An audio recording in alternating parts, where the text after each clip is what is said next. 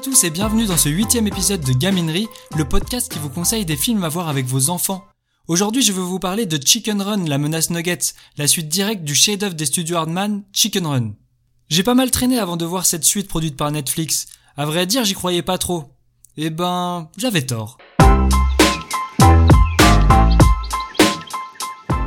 La menace Nuggets est réalisée par Sam Fell, à qui l'on doit déjà Souris City, une sympathique parodie de James Bond, et L'étrange pouvoir de Norman, une super comédie horrifique avec des zombies.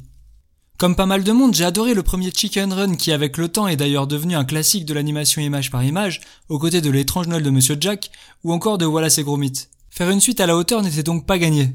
Mais avant d'aller plus loin, de quoi ça parle?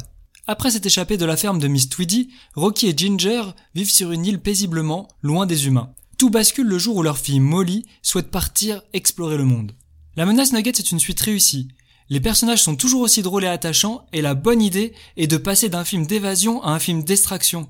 Fini donc les références aux films de guerre et aux films de prison. L'univers est bien plus coloré et bourré de références aux films des années 60, à la James Bond ou Mission Impossible. On est donc plutôt dans le registre du film d'espionnage, avec un vrai suspense et beaucoup d'action. D'ailleurs, ma fille de 5 ans était vraiment tendue et préoccupée par le sort des héros, et de ce fait, elle n'a pas trop apprécié le film. Mon fils de 11 ans, lui, a passé un excellent moment. Le savoir-faire des studios Hardman est toujours aussi impressionnant, l'animation est d'une fluidité rare, et la mise en scène toujours inventive. Pourtant, je pense que le premier opus reste le meilleur. Il y a peut-être dans la menace Nuggets une surabondance de péripéties qui empêche une certaine profondeur au récit, là où l'équilibre était parfait dans Chicken Run. Mais c'est vraiment pour pinailler. Il s'agit d'un excellent moment à passer en famille à partir de 7-8 ans. Voilà, j'espère que ça vous a plu. Pensez à vous abonner pour ne rater aucun épisode. Et il y a une page Facebook si vous voulez laisser des commentaires. À bientôt!